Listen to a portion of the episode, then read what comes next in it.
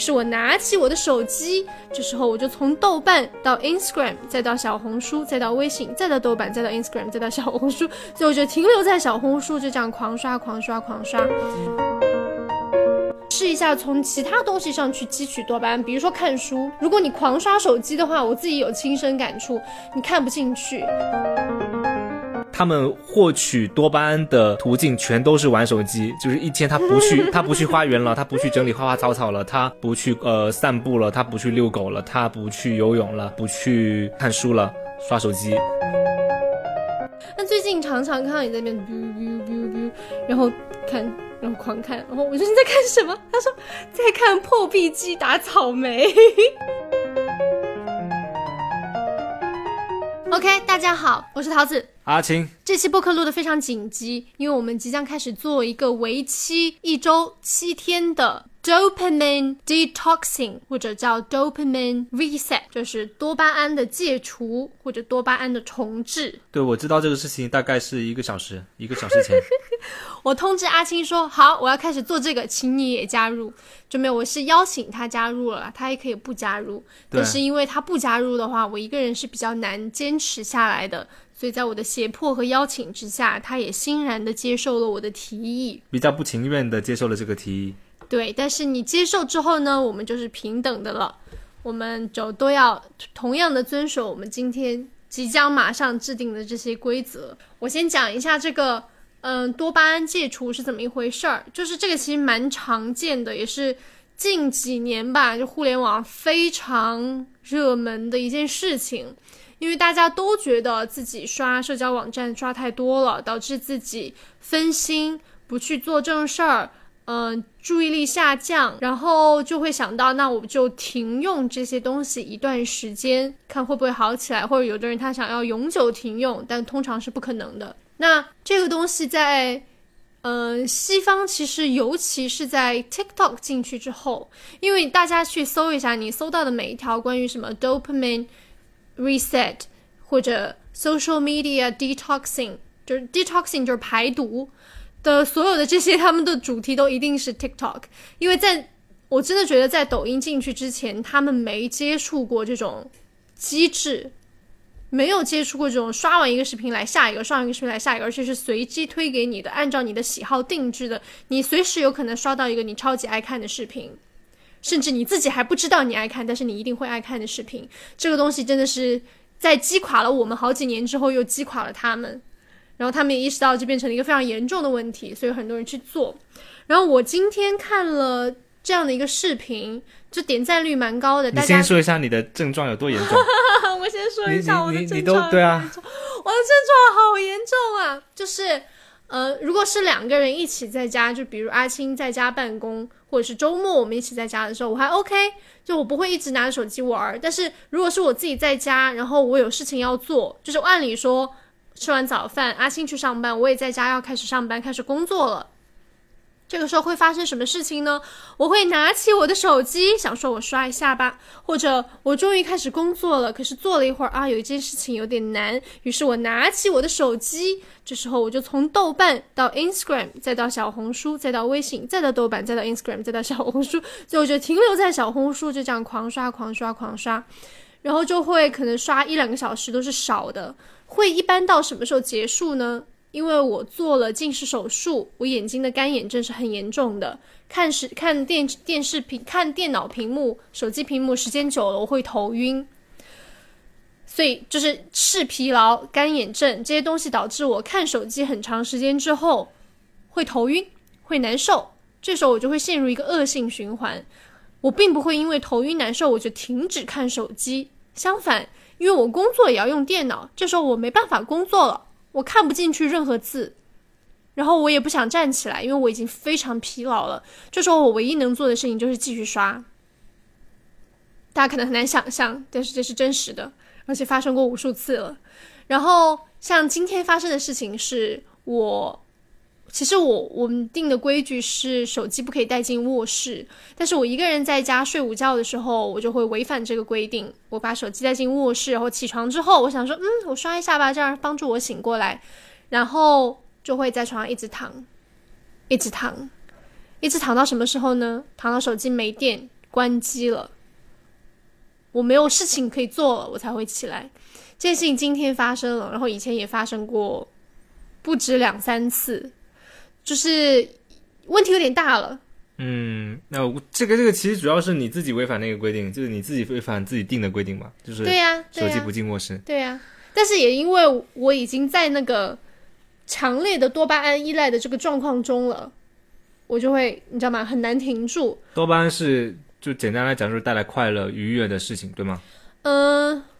这个说的不准确啊，因为其实安多酚才是直接带来愉悦的，因为像抑郁症患者，他吃那个药应该是跟这个有关的。但是多巴胺主要是一个激励机制，就是比如说，呃，运动的时候让你跑得快，就是想让你去冲的那个东西应该是多巴胺。然后你在刷视频的时候，比如说看那种那种大家知道那种很爽的视频啊，切割啊，切得非常漂亮。它在切的前一秒，你的那个期待的心情，那个是多巴胺，然后促使你去刷下一个视频，不断刷的那个期待也是多巴胺。所以它其实本身不是一个好或坏的东西，它是中立的，就是帮助你去完成任务。因为你期待那个结果，有你的那个动力也是因为多巴胺。但是如果你的大部分的多巴胺的来源都是刷手机，它会导致你的那个感应器的灵敏度疯狂下降，因为这个信息你喂的实在是太多了。那除了刷手机之外，还有什么行为是可以带来多巴胺的？生活中的各种事情啊，你出去走一走，开心，跟朋友聊天，这个也有，然后玩跟动物、跟宠物玩耍也有，亲近自然也有，运动也有，就是、这些都不是。就是要戒除的不是多巴胺本身，所以我这也是为什么我今天看的这个视频，大家其实应该蛮容易搜到的。你搜那个 dopamine detoxing，就是多巴胺排毒，就能搜到它，因为它点赞非常高。它就是解释说，其实戒除多巴胺是一个错误的概念，因为它本身不是坏事。你需要的是一个多巴胺重置，就好像打个比方，如果大家有感受过的话，你长时间每天喝咖啡，最终咖啡会对你的效果越来越低。然后，如果你突然有一天没喝，你感觉会非常的难受。这是为什么？我觉得其实比较推荐，我自己也是这样做的，就是每周拿个一两天不用工作，通常是周末不喝咖啡，这两天可能会比较头晕，比较困，但是过了之后，咖啡会重新对你来说变得有用，这是一点。而且，嗯如果不喝的话，你不会那么难受。嗯，就是这是同一码事情，所以就拿一个一周的时间，把这些东西都停掉，然后你试一下从其他东西上去汲取多巴胺，比如说看书。如果你狂刷手机的话，我自己有亲身感触，你看不进去。就是哪怕你知道说这个内容是有趣的，或者它对我来说是重要的，或者我我我心里知道我是感兴趣的，但是你看不进去，嗯，因为你知道有更快速的、及时的快感和及时的刺激在另外一边等着你唾手可得。所以，以下就是我们这一周要戒除的东西。我想想啊，或者不是说完全戒除，我还没有讲完呢。你还没有讲完，你说，对啊，你说，嗯你说，呃，对我试图，对我试图再理解一下，就是我感觉，呃，虽然我的多巴胺成瘾或者手机成瘾的这个症状没有桃子那么的严重，但是我肯定还是被卷入其中的。我觉得可能生活在现代世界跟文明里面的人都，呃，或多或少的卷入其中了。比如说，呃，我自己可能。没有到午睡睡醒，然后要刷很久的手机，呃，这样子的情况，也可能是因为我有工作，然后我在公司里面没有这样子的舒这么舒适的午睡场景。但是，呃，我我也会刷一些东西，比如说，呃，可能是小红书，但我可能没有刷的那么多。然后我还会刷一个，嗯、我会刷淘宝，以前会刷淘宝，但现在可能会刷。山姆，或者是刷其他的买菜软件，对，就会看起来很奇怪，对吧？就你你为什么要在一个买菜软件里面每天也没有每天啦，就是你要在里面花十多二十分钟，逛逛逛逛逛逛，然后你还是不知道自己要买什么东西，或者说你本来就不需要买那些东西。呃，对，所以我感觉确实好像多巴胺这个东西以前也存在，古代也存在，现在也有，但它在一个信息爆炸的一个时代，能够给你这个激励的途径变得太多了。哎哎变得太快了，你只用一个手机就能够能够带来很多的激励或者说愉悦的感觉。我想到一个场景，就好像是。就好像是你玩呃模拟人生，就是一个角色扮演的一个游戏，你操纵或者说你见证一家人他在一个生活。多巴胺成瘾就像是就是健康的获取多巴胺的来源，也是你愿意看到你的角色们去做的来源，就是它可以有很多种呃不同丰富的生活的体验，嗯，来让它变得更快乐，让他的这个心情值变高。但是如果你看到呃模拟人生里面的这一家子，他们获取多巴胺的途径全都是玩手机，就是一天他不去 他不去花园了，他不去整理花花草草了，他不去呃散步了，他不去遛狗了，他不去游泳了，不去看书了，刷手机，然后一天就是你你自己你现在手机应该也可以看到，就是每天的屏幕使用时间。如果你是八小时，那对应的就是这模拟人生里面的这一家子的一个人里面，他有八个小时是低着头的。对，就那种感觉可能会很具象，因为我们现在我们也是在一个更大的一个模拟人生里面嘛，只不过我们可以称它之为现实世界。对，所以呃，在这个层面，我感觉我是可以来参与这个事情，因为我。我们家里面虽然书没有特别多，但是也很多。这个多，这个多是嗯，较之于我们其实买了很多，但是没有看完，甚至没有看。对，那没有看的原因是什么？呃，并不是说那些书不好看不重要，而是我们获取这些激励的途径，我们接收他们的通道是有限的。我不可能说每天花八小时在刷手机上，然后我还能够抽两个专心的两个小时专心的时间来看一本我觉得重要的书。嗯，绝大多数的情况就是我买了这些书，然后我可能因为它的作者也好，它的标题各种各样的简介被吸引了，然后买。我以为我能够花时间，但其实并没有，因为我的其他时间都被呃手机给占据了。所以这也是为什么。就这个多巴胺这个重置或者说戒除这个成手机成瘾，确实还是蛮流行这个事情，但是我没有尝试过，但我觉得可能也是值得一试的。呃，虽然被卷入进来，但是也也 OK。对，就是其实你你这样讲的话，我发现。阿青最近有变严重的趋势，就哪怕我言语没有我严重，因为我之前很少看到你狂刷手机，那最近常常看到你在那边 biu biu biu biu，然后看，然后狂看，然后我说你在看什么？他说在看破壁机打草莓，就是，嗯，对啊，你这是一个你自己平常不会说，哎，我想看看破壁机打草莓是什么样子，但是你刷到它，你就会。因为这种这种这种信息流，就是这种叫 feed，就是喂喂养你的这种呃东西，它就是你你在看的时候，你永远在期待下一个让你觉得有意思的一个视频。Exactly，这个就是多巴胺，不是说你看到了，你不是说你刷的时候一直心情很愉悦，而是说你期待哦下一个会是什么，你期待会刷到新的东西，然后。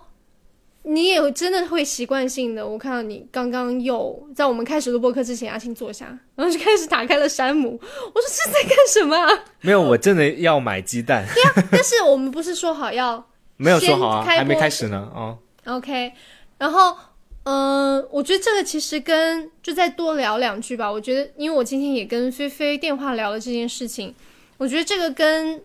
心理健康关系蛮大的。这是为什么阿青其实。就你也刷，可是你受到的影响会比我小很多。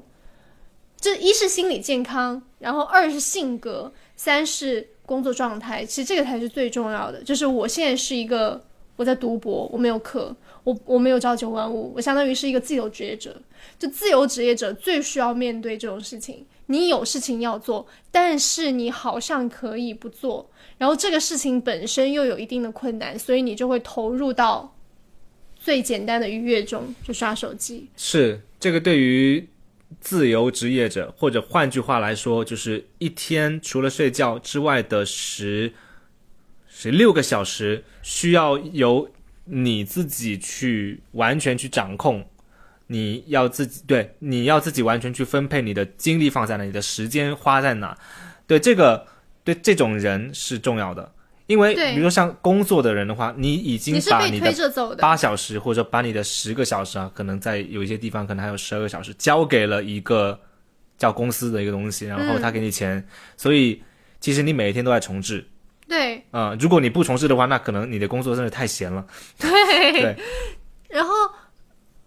哦，说啥来着？然后其实我刚刚不是描述了一下我的状态，我觉得其实我没有去做量表什么的，我觉得有点接近抑郁状态了，至少。所以就是这样去做这样一个实验，我觉得也是可能是改善心理健康的一个方式吧。但是以下都说的不不科学、不精确，因为我现在能想到，就是我刚刚去英国读博的时候，也是自由职业的状态，然后。度过了一段非常美好的时间，就是我把做饭规划规划的非常好，我每天都有去健身房，然后每天都有去图书馆工作，然后到家之后很早的睡觉，因为我跟阿青有时差，所以我的下午之后他他就睡觉了，他就不在了，所以我其实蛮没也没有人跟我一起去玩，所以我就自己早早的把事情做完，然后也有时间写日记，把这些都规制好，然后我可以对自己说，我的一天结束了，然后我就这样去上床，你不刷手机，然后就这样睡，然后第二天早上闹钟响了，我就非常清醒的醒来，然后就可以直接坐起来，就是那个状态，我真的很久没有体会过了。那我们从现在开始，现在是二零二三年的四月六号的晚上，接近九点。九点之后，我们就开始进行这个呃实验，为期一周，也就是说，在下周四的晚上九点嗯，解禁。解禁。然后，嗯呃，但我们录完这个播客之后，我要先在山姆买一个鸡蛋，买了，哎，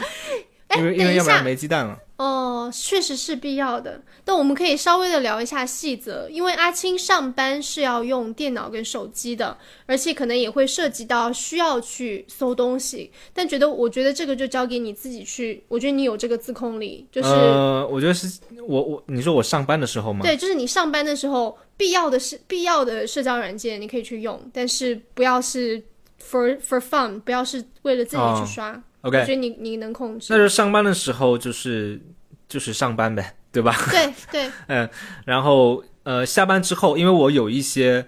呃工作之外的一些一些事儿，对。对一些事儿。比，如剪播客。所以呃，如果我首先我会会会自己会有一些 deadline，然后嗯、我会我会跟我们的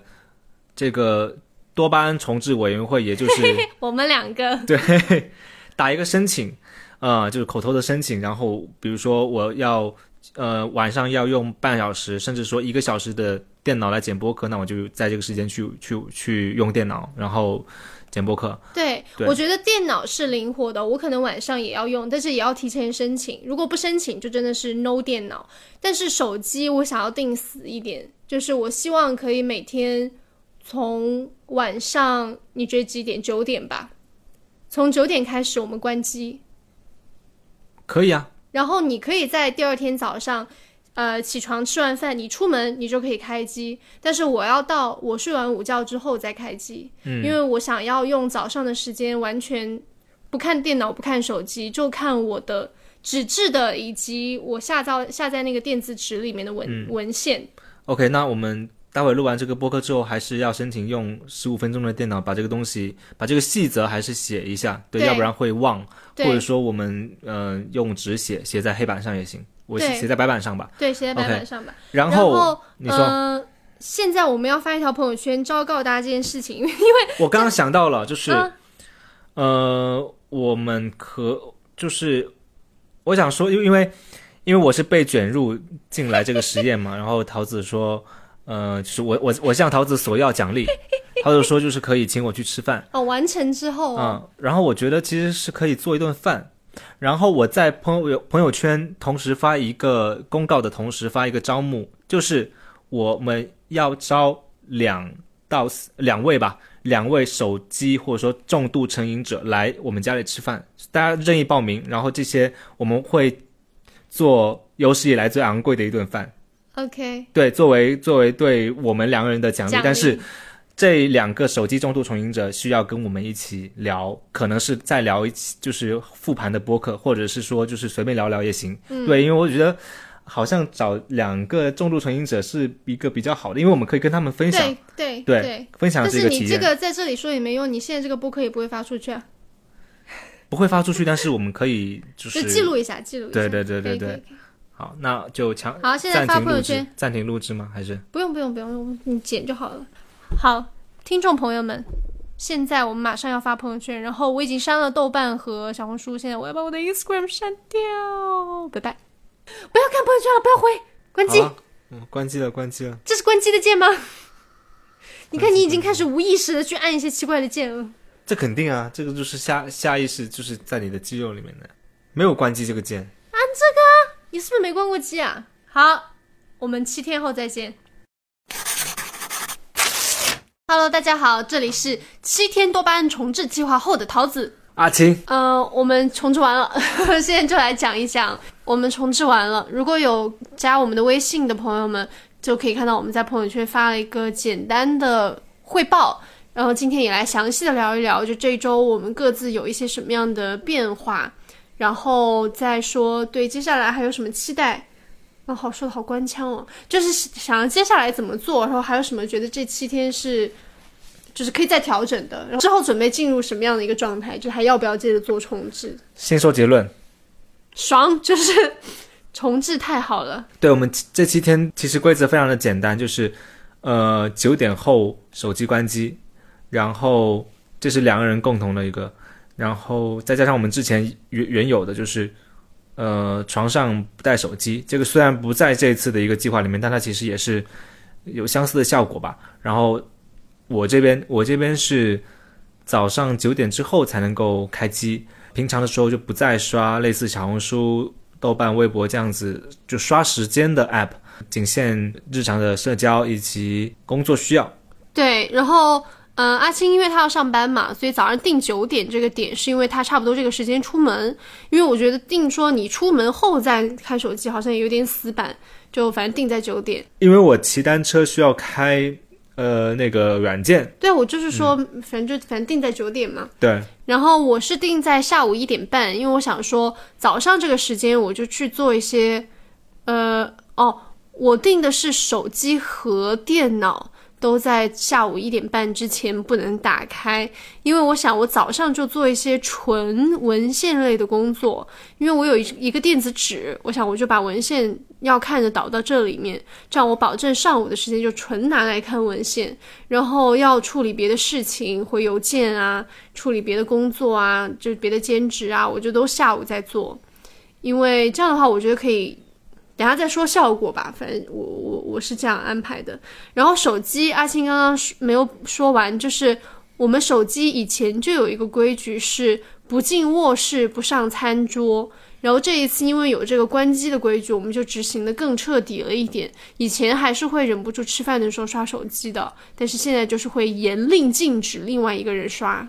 基本上也就是这样，然后我们把就是所有相关的 app 都删掉了，什么小红书之类的，所以你手机上也不能去刷这些东西。然后电脑我也忍住去，因为以前我真的是没打开电脑，想不知道就是没有紧迫的要干什么的时候，就会先打开豆瓣。现在我已经好按住我的手，可能有三十几次不去输那个网址。对，呃，因为我其实是被卷入这个重置计划的，一开始可能。嗯，就桃子说服我的理由是说，一周的实验之后，你对这些多巴胺获取的这些通道会调到一个比较对洗一遍一个比较均衡的一个状态。对，然后恰好我前几天还是不小心的打开了一下 B 站。正好就看到一个看到一个很热门的博主发了一条很热门的视频，叫“我们为什么会感到无聊”。因为我是不能刷 B 站的，所以我就很快速的翻了一下。其实这是同一件事情，就是说我们一直去刷那些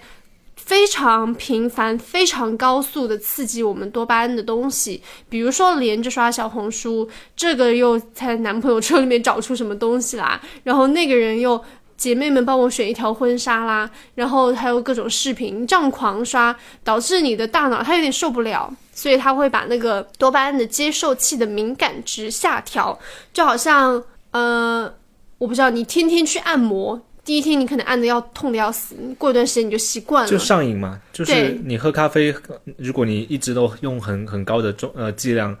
然后每天都喝的话呢，你一定会越喝越多，一天可能两一杯不够，你可能要两杯，甚至就是两杯 double 这样子。对，所以就是他那个视频其实讲到了多巴胺的另外一个方面，就是。因为我我其实主要是想调整我的手机上瘾，因为像我在前二十分钟说的，我已经到了一个太严重的地步，而且这个上瘾就是说我不是真的说哦好想看啊，让我看看吧，我是我到了一个我看它根本不享受，但是我没有办法把那个把自己从那个状态里面拔出来，所以我太想要改变一下这个东西了。但是他的那个视频提到了另外一个点，就是你的受体这样子疯狂的下降敏感度，会让你很难对其他东西。产生耐心，就比如说你天天都在狂看小视频，这时候哪怕你知道有一本书是你感兴趣的，就像之前的我一样，你很难看得进去，因为你看一看，你的脑子就不舒服了，他想要一些快速的刺激，所以说你就很多事情在人生中都变得无聊了。他那条视频就叫我们为什么经常感到无聊，然后这也让我想起我们当时在朋友圈发布我们要做这件事情的时候，我们说不刷小红书，不刷朋友圈，不听播客。然后下面就有一个朋友问我说，为什么播客也不能听啊？因为播客感觉并不是一个会上瘾的东西啊。然后我就。在七天结束可以刷朋友圈之后，我就回他说，为了要练习无聊，就是确实那几天有点抓心挠肺的，尤其是我一个人在家吃饭的时候，我好想放点什么东西来看，或者放一个播客来听，but no 不行，就是要练习那个无聊的，就专注在吃饭这件事情上。诶，然后饭变得好吃了，这个我们等一下再讲吧。这其实是蛮简单的。那我们现在就一人讲一个我们这周呃。的成效或者说改变吧。对，我觉得可能一人一个不够，我们可以一个一个这样子抛着来。你先说。嗯，那因为有一些是共同的，比如说第一点就是，哎，这个我不知道阿青，反正我是工作时间增加了，这个我跟你肯定不一样，因为你是有固定的上班工作时间的，你就是到公司和离开公司这段时间，有时候可能晚上加一下班，但我是读博，我相当于是一个自由职业者。所以我的工作时间是完全可以数得出来的。我数它的方法是使用番茄钟，就是我要做一个任务，就给这个任务开一个番茄钟。如果这个钟内做完了，我就切换到下一个任务。然后每二十五分钟工作会有二十五分会有五分钟的休息。然后这个是绝不掺水的，因为大家可能想到说，哦，我今天工作时间有六小时，但是里面可能有 I don't know 在上厕所的时间。然后回消息的时间、发呆的时间，就是这些东西都是纯删去，然后只留。Hey Siri，大家刚刚听到的就是我们的 HomePod Mini 发出的闹钟声，这个闹钟就是让我们要关机了。取消。我找到了两个闹钟，跟他说完吧。闹钟设在每自然日的二十点。Hey Siri，停止。我找到了两个闹钟。Hey Siri，停止。我找到了两。Hey Siri，不用说了。好的。我不会这么做。人工智障，刚才说什么？就是对，所以我一直在用番茄钟工作和记录工作时间，导致我非常清楚知道我每一天那个不掺水的时工作时间到底是多久。这个时间我不怕大家笑话，在很长一段时间，我的平均值是可能每天一到两个小时。这听起来超吓人的，对不对？但是差不多也就是可能上午能勉强工作一下下。或者是上午起来之后就开始狂刷手机，到中午就完全不工作，然后到下午起床之后也是不想起床，因为觉得肯定不会好好工作，然后这样一直赖到四五点，然后工作一个多小时，然后阿庆回家了，我们吃晚饭，然后晚饭后不想再工作，所以这样。呃，每天一个多小时。之前在英国的时候也是经常，就是只要状态不好，就可能每天只有一个多小时。但是这一周，因为没有了实际可以来打断我学习的东西，以前是一坐下我就想要，哎呀，先刷一下手机吧。但是现在手机关机了，然后电脑也不能开，所以我要做的任务其实非常简单，就是我坐下来打开电子纸看文献。看文献这件事情，我本身是享受的，因为就是有一些是有趣的，然后我会有一些很多新的想法。但是以前就是不愿意做，但是现在就我可以坐下来好好做这件事情了。然后这个正面正向循环就会一直持续下去，下午也会好好工作，甚至有时候晚上晚饭后，因为我还是不能玩手机嘛，对吧？没有什么可以刷的，我就想，哎呀，现在这个时间，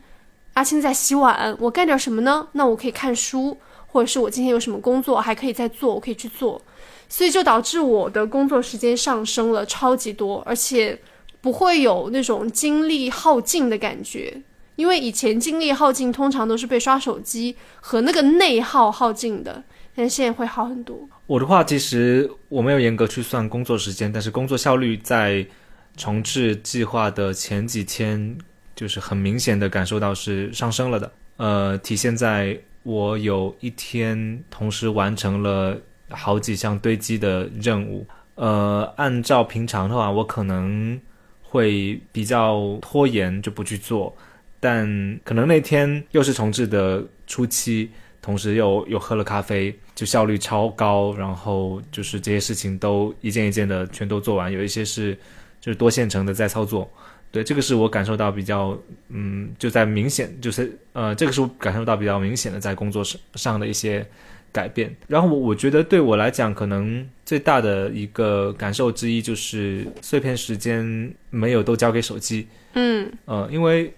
因为如果像之前的话，可能早上起床之后，呃，或者是我甚至骑车去上班嘛，骑车骑车等红绿灯的时候，我可能也会看手机。然后在公司，呃，有时候可能上厕所，或者在厕厕所，呃，在厕所的路上，就是会有非常多的时间会看一下手机，可能是看就是有没有人找我，看朋友圈，看一小红书之类的，就这些事情。在当时并不会让我觉得说很有负担，就是我可能会觉得它是一个，你可以称它为摸鱼或者说偷懒或者说放放松的一个行为。但做了一个重置之后，我现在想，它其实是一种是另一种消耗精力跟消耗你注意力，包包括你的视力，就是眼眼睛的这个一个行为，一个很重要的行为。我的屏幕时间。在之前是周均哈，应该是四到五个小时中间。再往前，就是我有玩游戏，或者我跟桃子有玩游戏的时候啊，就比如说什么我忘了《哈利波特》或者是之类的，嗯，就反正有游戏的时候，我的屏幕使用时间可以达到七八个小时，对，就最多的时候。然后现在是一个多小时，所以这差的四五个小时，甚至七六七个小时。都全都是在碎片碎片时间里面，它都是在你的朋友圈，包包括嗯豆瓣、微信、呃微微博、小红书，然后你浏览的资讯、你看的文章、你玩的游戏里面，它并没有一个很连续的，就是你不会觉得说我一天花了一个很连续的一整体的时间在手机上，它是分散开的，它可能你一你一天。几百次摸起了这个手机，然后浏览，它每一次可能就是几分钟到十几分钟、几十分钟不等，它加起来就这么长，所以这个是我感觉非常可怕的一个地方。嗯呃，然后我我是就是在刷这些东西的时候，我虽然是以一种放松的心态，因为我没有在劳作，我没有在劳动，我没有在进行体力的消耗啊，好像这个是一个很轻松的事情。但其实我是需要看这个小小的屏幕，我需要对这些信息进行处理，我可能还要做一些互动，我的眼睛需要看它，其实是对我的注意力以及我的视力造成负担的。我因为我这些都是连在一起的，所以我另一个改变就是我感觉到我的眼睛的干涩会下降了。但也有可能是因为我们最近都在吃鱼油 有关系，因为鱼油其实对你的视力的疲乏是有一定的改善的。但是我觉得可能这两者都有关系。就是我做了这个重置计划之后，我没有每天的四三四个小时、四五个小时对这个小屏幕的一个使用，我次日的眼睛干涩程度就下降了。我觉得这个绝对是有的，因为呃，应该前二十分钟我也有讲说。我是做完近视手术，现在有相当严重的干眼症和视疲劳。我的记得笔记哦，你你的，哈哈哈哈刚刚阿星，我们用他的手机在备忘录里面记了一些笔记，然后他把我屏幕给我关了，因为他不想增加自己的屏幕使用时间。我们在进行屏幕使用时间的军备竞赛吗？不是，因为我们到时候要做那个数据统计嘛。切，对，然后我之前。会疯狂的陷入那个负面循环的原因，就是我会把自己的眼睛累到，让我无法再从事任何一项别的工作。因为接接着刷视频，眼睛也会更累，但是我至少不用动，就是我不用去改变自己现在的现状，所以是蛮可怕的。然后我其实就是串起来想想到了很多，就这几年我们都在讨论的东西，也是。怎么讲？我觉得不是说心理学学界，是泛心理学界，就是呃，是用心理学来作为自我帮助的这一群人的圈子里，经常会出现的一些词，比如说呃，mindfulness，对，反正就是也不是说专注的去工作，而是心流啊、不是，那是 flow，哦，flow，这这确实都是连着的。但都是一块儿的嘛，都是讲的都是一个状态。哦，正念 mindfulness mi- mindfulness 一般是翻译成正念，对。然后就是比如说，为什么不能在吃饭的时候刷手机，和为什么不能走在路上的时候听播客？嗯，当然，这个信息本身可能是很好的，是需要的。所以结束那个七天的这个训练营之后，我们也会接着听播客，但是可能会选一些别的时间，或者限制在一个时间来听，或者每天只听一个。就是因为要培养自己正念，就是培养自己吃饭的时候用感官怎么讲讲的好悬哦，就是用吃饭的时候就关注吃饭这件事情。是这样，对。多巴胺并不是说你只能够在一些很刺激的行为获取嘛，其实它在一些比较舒缓的，甚至你每天都会进行的事情，它也能够获取多巴胺。比如说吃饭，比如说做饭，比如说走路，甚至就是洗澡，这些都会给你一定的呃多巴胺的一个激励。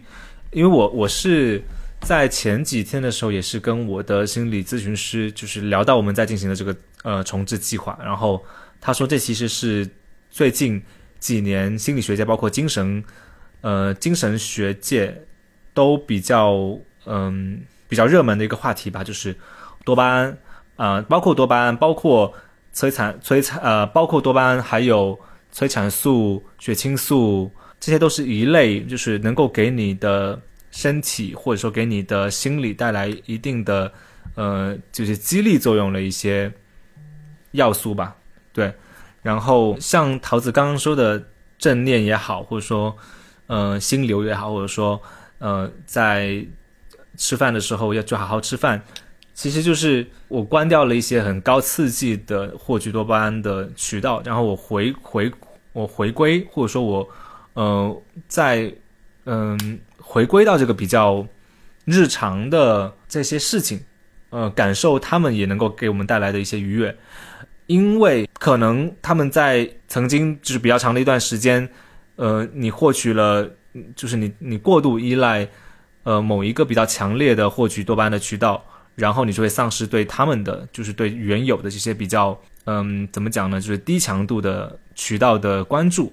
嗯，我记得就是有一天，我真的还是就是挠心挠肺的在家一个人吃午饭，然后觉得哎呀好难受啊，想看点东西，但是就觉得说啊，那既然没有东西可以看，然后我就本我就因为真的，因为我其实 iPad 开着嘛，我是可以跟阿青发消息的，虽然我不能在 iPad 上看什么东西，但我就还是把 iPad 放在别的地方，然后那个桌子上饭桌就只有我的饭而已，然后我就这样一口一口的吃，然后我觉得 好好吃哦，我怎么做饭这么好吃？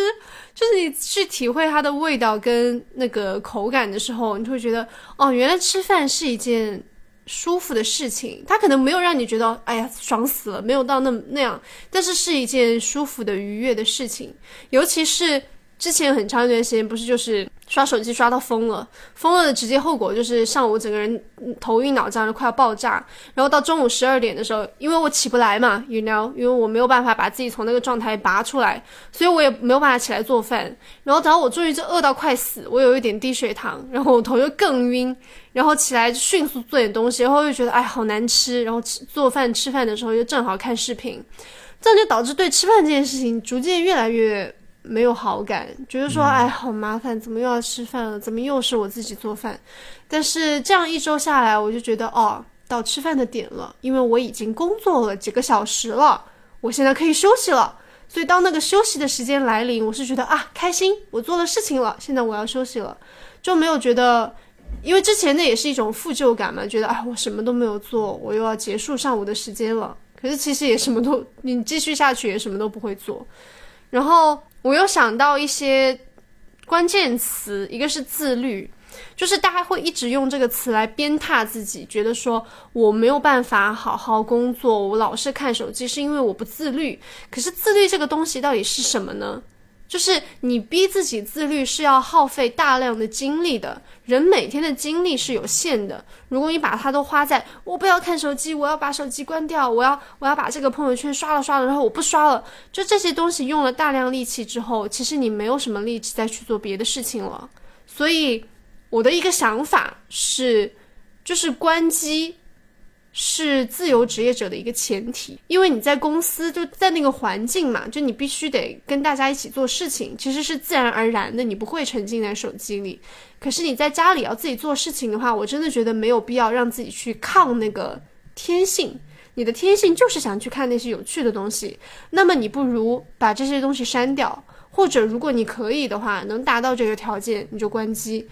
就导致我前几天有一天。我忘了我的手机还没开这件事情了，就因为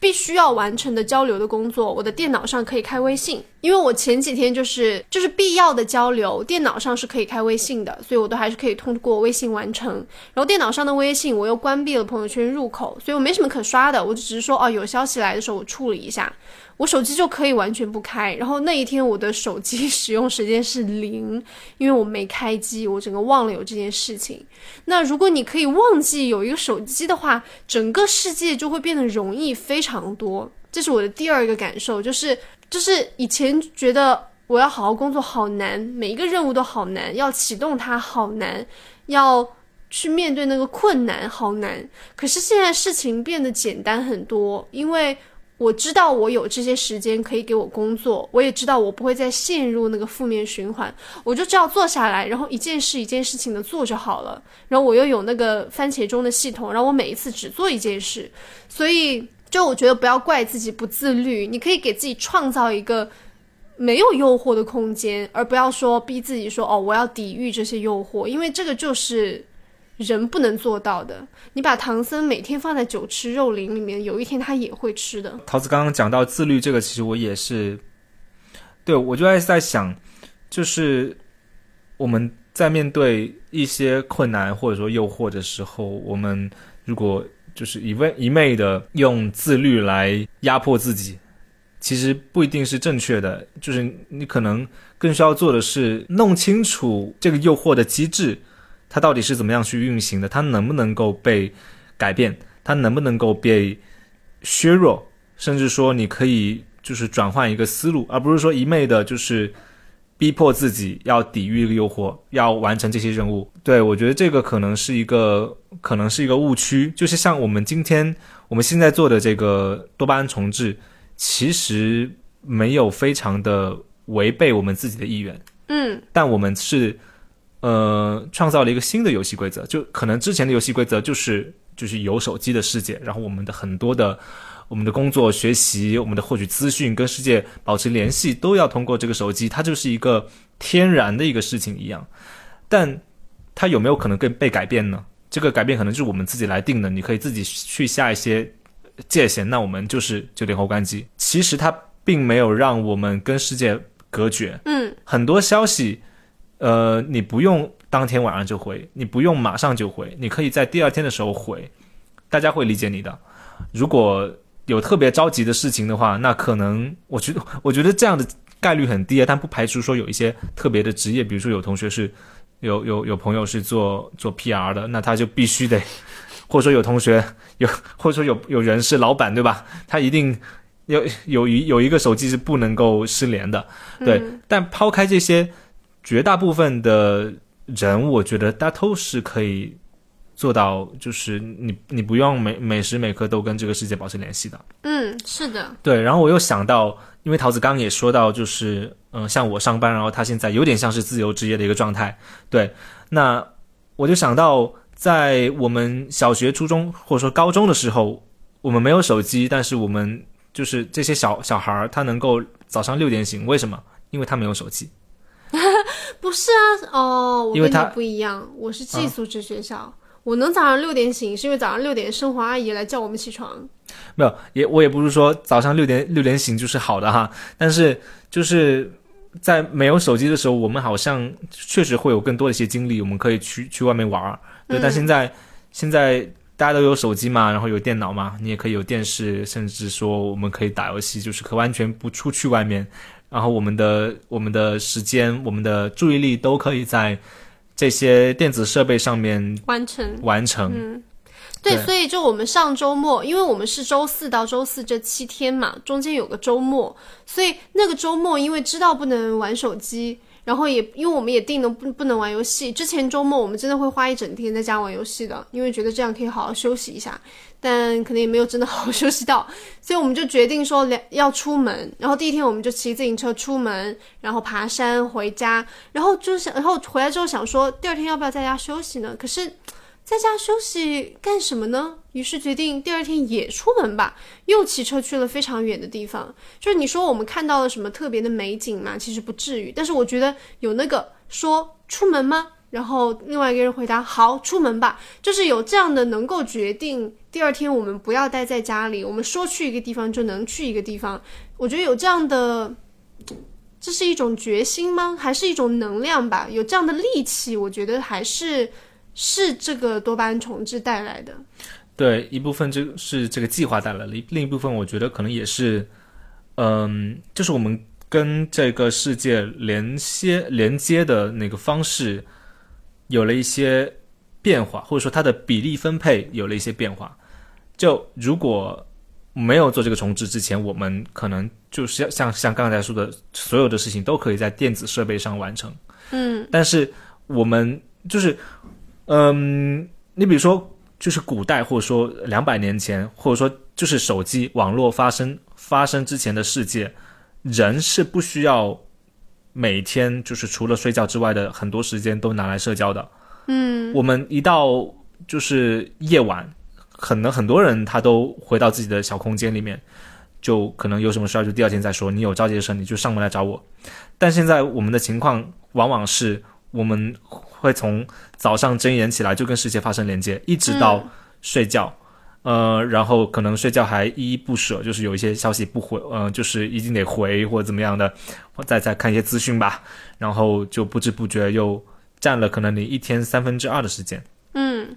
但是这其实也是近近几十年吧，近几十年才发生的一个变化，这并不是一个。呃，我我们的身体或者我们我们的我们的呃心理，其实我觉得还还还还是，我觉得是不不能完全适应这个变化的，就还没进化到这个程度。对，所以像比如说我们九点后关机，就是一个一个反祖的选择，呃，一个一一个反祖的，也也也不算反祖吧，就是就是一个缓冲的一个机制，就是。那九点后这个事情就是我们我们自己的，嗯，所以现在就是这一周每次到九点后这几天不一样，因为我之前在忙很多事情，所以晚上也很忙。但之前计划实行的那一周，每天到九点后，我就觉得哦，心情好平静。然后我就跟阿青聊说，嗯，你要看什么书？哦，我要看什么书？然后就没有任何干扰，或者没有任何说，哎呀，焦头烂额，我先我我这个工作还没有弄完，或者说，嗯，我先刷一下，等一下再说，就是。就是我知道手，就是你手上有一把时间，你从现在九点开始到你睡觉那个可能十一点，这时间全是你的，然后你可以用它来看你任何想看的书，只能看书，但是就会觉得哦，好安心哦。我们之前买了好多好多书，有好几个书柜全部装满了，但是百分之九十八可能都是没看过的，因为你买的时候觉得，诶，这个书好有趣哦，我要把它看了，但是你买回来就发现。怎么好像我没有看书的时间呢？这些时间从哪里来？就是从阿青刚刚说的，从他的屏幕使用时间从五小时变成一小时，那这四个小时就是可以看书的时间。比如说我们重置结束之后，我还是我上厕所的时候觉得还是习惯性的，我带了手机，因为手机已经开机了嘛。然后我就跟阿青说啊，我带了手机。阿青说不行，然后他就拿了一本书来换走了我的手机，然后我就可以看书，然后上厕所，然后。比如说，我的番茄钟不是会有五分钟休息时间吗？然后每几个钟会有一个长的休息时间。以前这些休息时间，我就会忍不住看手机。看手机的问题是一，你并没有得到休息，你的大脑还在转，你的眼睛还在累，而且你的那个刺各种受体还在疯狂的受刺激，所以你没有休息到。所以现在我可能会就走一走，做一下家务，或者是就坐着冥想几分钟，听起来很那个，但是就是。呀，然后如果这个休息时间长一点，我就躺下来看书，然后它可以让我迅速的转变到另外一个非常轻松的环境里面，就是它跟。刷东西不一样的是，它那个信息不是时刻在变化的，然后你也不会时刻去期待说接下来会发生什么。书是比较恒定和确定的，你就你知道这本书讲什么，你就坐下来进入它的世界就好。所以我觉得我从我真是从书里面这一周得到了非常多的休息。今天有朋友分享给我一篇文章，就是就是那篇文章，我我完我我会放那个 show notes 里面，就是有一有忘了哪个国家的科学家他提出。就是每个每天的八小时工作制里面必须包含，就他的建议啊，必须包含三小时的摸鱼时间。呃，我就不全述了。但是他其其中有一段话是我觉得蛮认同的。他说，休息的时候看手机不是摸鱼，休息的时候就是因为因为看手机反而是一种就是消耗。真正的摸鱼就是什么都不做，嗯，散步、待着，呃，放空都可以，就是不要去。做就是跟跟再再不要不要再去使用屏幕了。我我又在想，其实像我以前或者说，嗯，我我刚开头也讲了嘛，可能绝大部分人他休息的时候，他就是玩手机，他会觉得说我我玩手机就是在休息，但其实并不是。说回到书啊，就我觉得对我来讲，呃，之前为什么看不下书，主要是有三个原因。第一个原因就像桃子刚刚说的，就是时间不够，就是我的碎片时间都被。呃，都被手机占据了，所所以我没有那么多时间去看。第二个是，嗯，说回到多巴胺，就是我看手机，我浏览资讯，我刷那些很刺激的视频，或者说呃很很很好看的文章，在手机上面，好，他们能能够给我带来更多的多巴胺，然后呃，就是手机给我带来的多巴胺的强度是。远远比书给我带来的强度是更高的，嗯，所以我在过度依赖手机的背景之下，我很难去去看进去一本书，因为一本书它就几百页，然后你得真的得进入到那个看书的状态，进入到这个书里面的这个世界，你才能够每一次都一点一点一点的像像走迷宫或者像拔河一样的去把它给看完，对。所以，在这个刺激的程度上面，它不及手机，所以我看不进去这个书。所以最后就会变成，我会我会买很多书，并且我觉得看书会更重要，因为它能够，嗯，就它能够沉淀下来的东西会更多。但是我会囤，就越囤越多的书，但是却没有时间去看，就会变成这样的一个结局。嗯。OK，然后我想要再讲一下无聊这件事情，还是刚刚说的，为什么非得留一些时间给自己无聊呢？一是就是培养那个正念和感受一些别的东西，比如说我之前有一天我跟阿青一起坐车去一个非常远的地方，那天坐车可能坐了有一两个小时，换在以前我可能就睡觉，然后玩手机听播客，嗯，然后也会难受，因为我晕车非常严重，所以如果在车上玩手机的话，我也很难受。但那天就我也喝了咖啡，也很醒，然后那个时间我反而非常精神。我在做什么事情呢？我在看窗外，因为以前其实我对于我一直以来对于北京的整个呃地理地理关系是非常不了解的。但是那天就看，比如啊这条路叫什么，那辆车的车牌是什么，那边那栋大楼的顶楼为什么窗子封起来，而且每一扇窗子上都有一个法轮的金色的图那个。那个浮雕，我在想说，哦，那他是干什么的？然后我就不停的跟阿青说，哎，你看那个，他会不会是什么什么？就是你说这些东西有用吗？一点用都没有。但是就是说，突然有一个那个打开感官的状态，然后你会去看，就看很无聊的东西啊，看别人的车牌号啊，看这里种的花，然后想说，哎，这里种的花该不会只有我们车上的人能看到吧？这么好的花就没有行人可以到那个地方，就想这种很无聊的东西。但是我觉得这样的时间是有必要的，就是你的一天不能够塞得太满，所以才会有一个词叫就狱中奇思 （shower thoughts），就是你可能洗澡的时候，因为你什么事情都干不了，你不能看不能看电视，你不能听音乐，不能看书，所以这个时候你是最无聊，然后最会胡思乱想的。然后这种时候你的想法可能是非常宝贵的，因为你可能会把。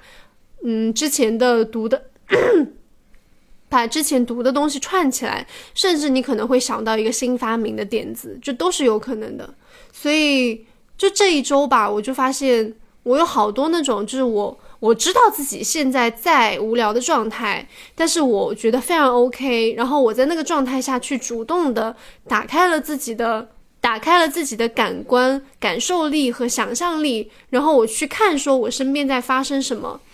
就是这也是我其实这个其实也是正念里面一个非常重要的概念，就是感受这个世界，就好像你是一个新生的婴儿一样，因为这样子的话，你去看那些颜色、那些质感、那些东西，然后去想要他们在这里做什么，其实是这样说可能有点夸张，但是是。我觉得是防止孤独和抑郁的一个很好的方式，就是有这么多的东西，他们都跟你一起生活在这世间，然后你去认识一下他们，我觉得是我们平时可能很难有机会去做的事。我们平时认识世界的方式，可能真的大部分是通过小屏幕了。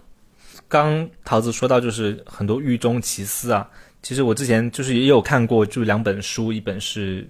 好像名字非常土，叫《爆款》。创意是怎么形成的？好像是这个。然后另一本是赖声川的创意学，就两本都是讲创意的。然后他们共都共同提到，就是当你在无聊或者说在潜意识、在梦境，呃的时候，你是很容易就更容易能够有一些惊惊人的灵感，也可以说是狱中奇思吧。就是我我们每天每天获取到的一。资讯都太大量了，就是哪怕在没有手机之前，你还是能够去旅游，然后你可以看各种各样的书，去获取这些资讯。但是属于你自己的那个点子，就是你怎么样去组合这些东西，或者说你有没有可能去创造一个新的点子，这个是不可能在你浏览资讯的时候完成的，它更可能是在你已经。浏览了大量的一个信息之后，你在无聊或者说你在放空的时候，你突然间，因为你可能这段时间都比较聚焦在就是想这个问题，你突然间又想到了那个问题，然后在你脑海里面的一些呃好像啥关系都没有的东西，它就飘到了一起，然后撞在一起，闪光就来了。就是创意往往可能是这么来的，嗯，对，所以无聊是一种非常宝贵的状态。我做这个重置计划就是。我在一开始可能是一个被卷入者，后面我已经主动的成为了他的传道士。就我在向我的各种朋友们讲，就是这个东西真的有用。呃，然后其中有一位我的朋友娇娇，他是他自己说他是重度的手机这个成瘾成瘾者，然后他就是无法无法忍受自己跟世界失联，他永远会觉得说他就是有人可能会找他，或者说有一些。呃，就需要，因为他可能跟他的工作关系吧，就比如说做制片，对，然后还有就是他，就如如果没有手机的话，会变得很无聊，对，就我觉得可能也是大家会有点太恐惧无聊了。我们对无聊这个词就是附加了太多的负面的定义啊，比如说你这个人好无聊啊，你的生活你的生活方式好无聊啊，你的穿着打扮好无聊啊，但其实无聊并没有什么不好的。那你这个也让我想到一点，就是我们说回拖延或者是忍不住刷手机这件事情。其实我参考的那个 YouTube 的视频，他说他也说了，就是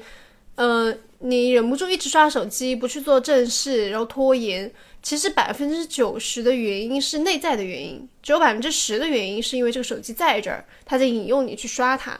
那对于这个 YouTuber 来说，他的这个内心的原因是什么呢？就是他觉得孤独。因为他一个人住，然后如果他不听播客，他一个人在家里举铁，就是很孤独的。然后如果晚上他看书，而不去用手机跟别人有联系，他也觉得很孤独。就好像其实娇娇有问我们，如果我们现在不是说两个人一起来做的话，还能坚持下来吗？我觉得是很困难的。就如果你让我一个人住，然后呃跟阿青异地，然后叫我买晚晚叫我每天晚上九点把手机关机，我觉得我很难完成，因为我会觉得。我本来可以跟一个人联系，但我不行。然后现在我要去做一些事情，可是这件事情好无聊，我还没有培养起来对他的爱好。所以，但这并不是说，因为你有这个 inner trigger，你有这个内在的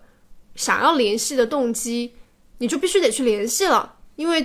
就是它造成的问题是我们都看到的。所以怎么办呢？我觉得其实关机。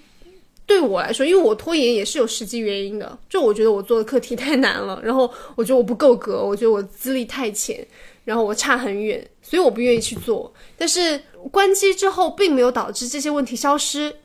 但关机之后，我的确更不焦虑了，因为我知道说，OK，这些问题还在，但是我暂时不用去直接面对它，我只需要坐下来做这件事情而已。然后坐下来做这件事情，其实是让我离我的目标更近的。嗯，所以如果我能够坐下来去做这件事，我的焦虑就会减轻。可是因为我焦虑，然后我又能玩手机，我不想坐下来去做那件事。就是如果陷入这样的循环，我就只能越来越焦虑。对，这个让我想到很多像我们看到的武侠片，就是当主角，然后他在看到一本武功秘籍，然后他最后一章非常的就是难啊，他怎么练都练不成。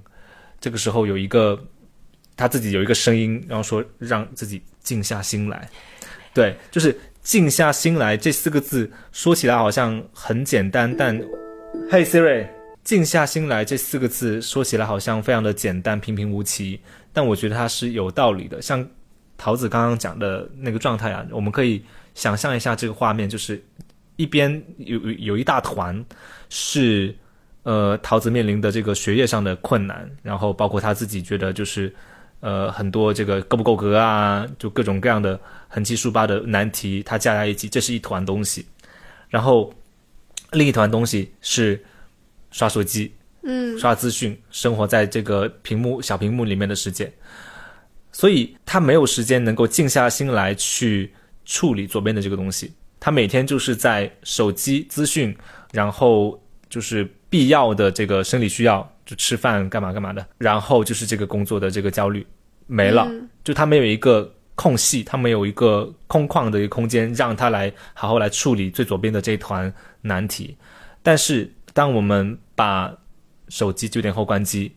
碎片时间都就也不刷这些嗯大量的杀时间的软件之后，我们的时间它就变得空旷了起来。就是你会发现这些难题，你静下心来，它是你你静下心来，然后看着它，它是有具体的形状的，它是可以被、可以被解决的。但如果在之前，那种很很挤压的那种状态，你看到的就是焦虑，你看到的就是无法解决的难题。嗯，对，我很喜欢你说能看到它具体的形状这件事情，就是你你你没有你不可能说我把手机关掉，然后我今天就不焦虑了，我就我就厉害了，我就我的自我认知就改变了。没有，你只是更清晰的看到了你要做什么事，然后你能坐下来去做它，就这么简单的一件事情，它真的 changed my life，至少 for seven days。对。呃，像我们现在其实才九点半，呃，但其实也是因为我们今天吃饭也比较早了，然后对，因为我这两我这几天在忙，在做呃艺术节放映的映后台的翻译，所以非常的忙，就是这就是我们也是忙完，然后吃了饭，然后然后我们就就其实我们的计划已经结束了嘛，但是也还是知道说不会去刷手机，所以。我们没有，我们两个没有任何一个人会坐在下坐下来，因为我之前都是我忙完之后，如果我在电脑上刚结束一个会议，我一定是马上打开豆瓣先狂刷一段时间，因为我累，我想要有一个东西去帮我的注意力完全的涣散。结果，但是当然，然后我就会更累啊，然后是该做的事情没做，然后现在我就是我站起来，然后我跟阿青说起来录播课，然后他也就是把手头的工作快速处理掉。我们就知道说，那个中间的时间，那个 in between，那个碎片时间会越来越少，因为我们知道说，OK，这件事情做完了，我可以去做下一个，要么是要紧的工作，要么是可以让我愉悦的休息的事情。所以在做这个重置之前，我偶尔会有一样这样的感受，就是觉得我明明今天晚上已经挺早回家了，为什么时间还是过得这么快，又十点了呢？嗯，对，这这。他之所以会这么快就又十点了，那还不是因为我们吃饭的时候看剧，然后吃完饭之后，呃，在沙发上两个人都没有说话休息，然后刷手机。对。然后上厕所的时候带手机，然后也要上个上个五分钟 八分钟，对，就是在这样的时间里面就是消耗掉的。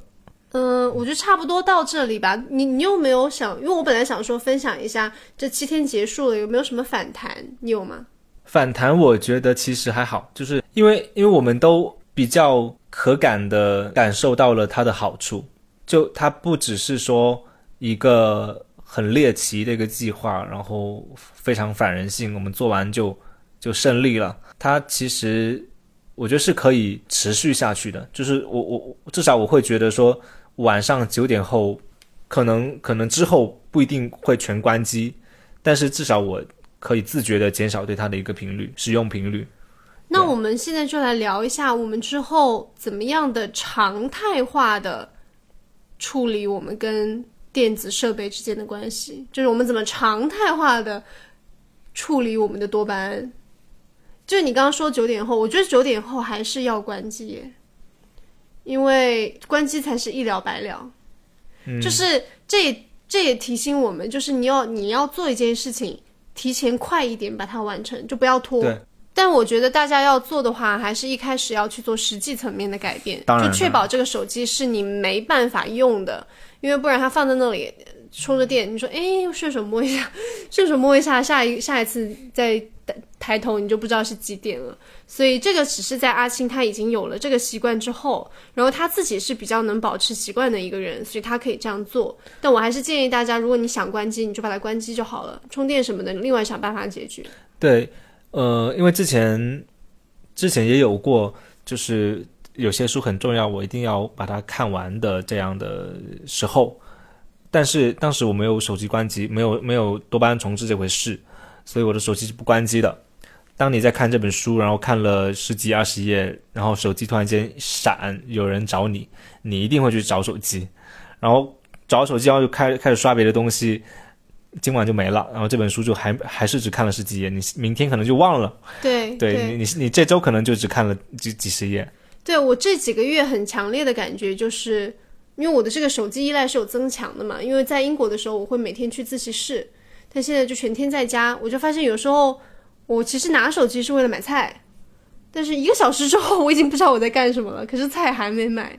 所以就嗯，还是说不要不要让自己。不要留给自己被诱惑的空间，就不是你的错，是手机它真的设计成这样，小红书设计成那样，就是让你不停的刷的，你刷它才有钱赚，所以就不是怪你自己。然后，那我们这个就定下，就是我们还是九点半之后，我想要引入一些概念，就是有不同的断手机或者断电子设备的方式。我觉得九点半之后，这个我们应该叫 unplugged，就是断掉所有电子设备，就把。插头拔出来，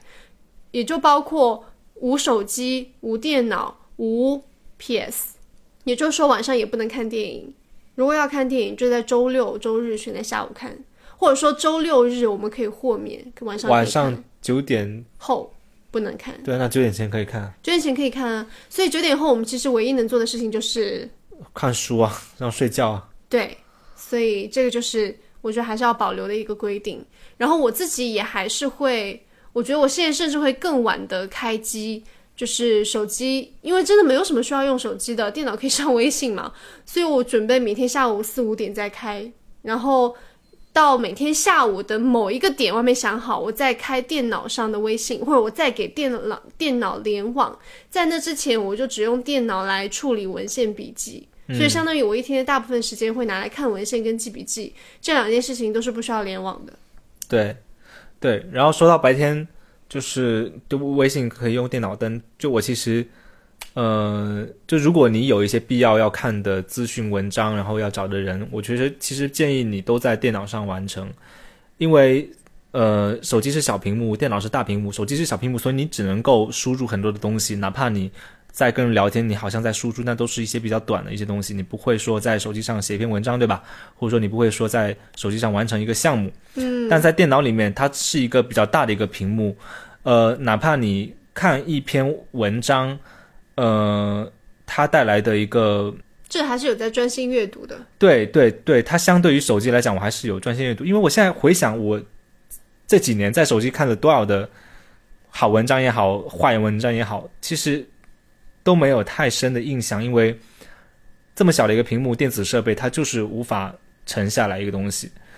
呃，但这是另这是另说了。嗯。但是你在电脑里面，你能够完成的输出，或者说一些比较呃大的一些项目，就这些事情还是比较多的。就是你能够有一段连续的时间去完成一个事情，所以它跟用手机是完全不一样的。当然还是有可能，因为像我也是有可能在电脑上刷豆瓣，从第一页一直点到第十几页的。就呃还是 know yourself，你知道你自己会习惯去刷什么样的东西。我现在真的是每次打开电脑手都痒，想去输那个豆瓣的网址，所以就。因为现在戒已经断了嘛，我现在是可以刷豆瓣的，所以我想说，接下来我要定给自己定一个时间，因为我觉得 Instagram 上也可以看到好玩的东西，或者说看一下朋友的近况，朋友圈也是，因为真的完全这样子断联也还是有它的坏处吧，所以我觉得我要给自己定一个半小时的时间去把这些东西刷一遍，看一下大家都发什么有意思的了，然后因为有这样的一个时间的死线，所以我就不会去看到什么东西都点开看，嗯。这个时间我觉得可以定在就你回家之后，这样有有个监督。我们吃完饭之后可以一起刷半个小时啊。我觉得这个会不会有点太刻意了？太刻意，就是因为我想说，我中午刷的话，很可能很难再把它关上。嗯，要不周末再刷。但是像这种信息流的这种平台啊，它就是你你是很难说，我我我今天定在这个时间段，然后我就能够把所有就我也不要求看完嘛，我就是看一下，keep in touch。看一下大家最近都看什么书啊，看什么电影啊，我觉得还是可以的。但是我要给自己定一个时间，我目前还没定。大家听到这里的话，也可以想一下，呃，你选一个在选一个什么时间去呃固定的接收，就是因为还是可以刷看一下大家都发什么美图啦。但是你要定一个不会影响你后面的休息也好、工作也好这样的一个时段。嗯，我觉得可以尝试一下。可以啊，可以啊。哦，刚不是说要引入一些概念吗？这个断网它就叫 disconnect，呃，不是说就是有有这样的一个一种一种运动吧，一些组织组织有这样的一些运动和风潮吧。就比如说我刚刚说的 unplugged，就是不插电。可能有一些人他整个家里就是不插电的，像那个国内的那个戏剧导演王冲，据说他家就是不插电，那进门要把手机先寄放在门口，里面是没有电脑没有手机的，然后。那我们可以定一些时段是不插电的，然后也可以定一些时段是断联的。你手机关机，你当然就断联了嘛。那白天，比如说你在做工作一些事情，可能你要用电脑，要用手机，但你可不可以断网呢？就是你不跟，你找一个时间可以是不跟人联系的，这也是另外一种我觉得调整自己跟数码设备的关系的方法。一，好像就是这些呢。那现在的时间是九点四十五。啊，八九九九点四十五，对，没有什么意义，因为我接下来要工作，这今天是一个例外。我们之前也说了，如果你晚上用手用电脑需要申请，我现在就要申请，我不知道，可能要两三个小时，因为是这样，这样今天在狂工作。我也要。OK，阿青也在狂工作。OK，那还有就是我们，我们，我们，我们要说要要再发起一个。要发起啊！所以刚刚不是给大家提供了一些建议吗？对，嗯，然后我们已经做了一轮了嘛，所以其实，呃，我我们其实是觉得，就是多巴胺重置，就是这个一周我们定的这些规定是蛮有效的，所以，呃，我们之前也在各自的朋友圈就是发了一个预告吧，我们想要在发起这样子的一个活动，就是让更多的人一起来。呃，来重置一下，看看自己的生活会不会有一些什么样的一些改变。对，呃，具体的话我们会在 show notes 里面写，因为我们现在还在思考，就是怎么样，怎么样，就是组建一个社群，然后大家能够比较没有太太大的负担，但是又能够参与到这个事情。对，而且有一个悖论就是，你不能够在一个提倡。不用微信和关手机的活动里，要求大家在微信上不断的分享和聊天，所以可能还是会以比较轻的，肯定不会打卡，然后以以别的方式来来验收和讨论。对，比如说，呃，比如说是不是建了这个社群之后，我们可以在开始计划跟结束计划的时候各来一次问卷，就是问卷可能包括一些你的基本的一些。比如说你的屏幕的使用时间啊是怎么样子的，然后你平常的精力啊，或者说你的呃就是眼睛的疲疲劳程度有没有一些呃大概是怎么样的一个程度？对，然后可能结束的时候会做一个相应的一个测试，这样子呢，我们我们可以看到就是这么多人他的一个对比，嗯，对，呃，然后可能就是在晚上九点前，就白天到晚上九点前的时间，其实是可以鼓励大家。就是分享重置带来的一些感受也好，或者说好的反馈、不好的反馈，然后社群最重要的就是提供一个团队嘛，然后大家可以在呃，哪怕是通过线上，也可以就感受到，其实有很多人跟你有一样的困扰，或者说也也在跟你做一样的事情。让更多的人少一点因为刷手机产生的焦虑吧。对，是。那就么，那么就祝大家早日摆脱手机，丢掉手机，丢掉手机，拜拜。拜拜。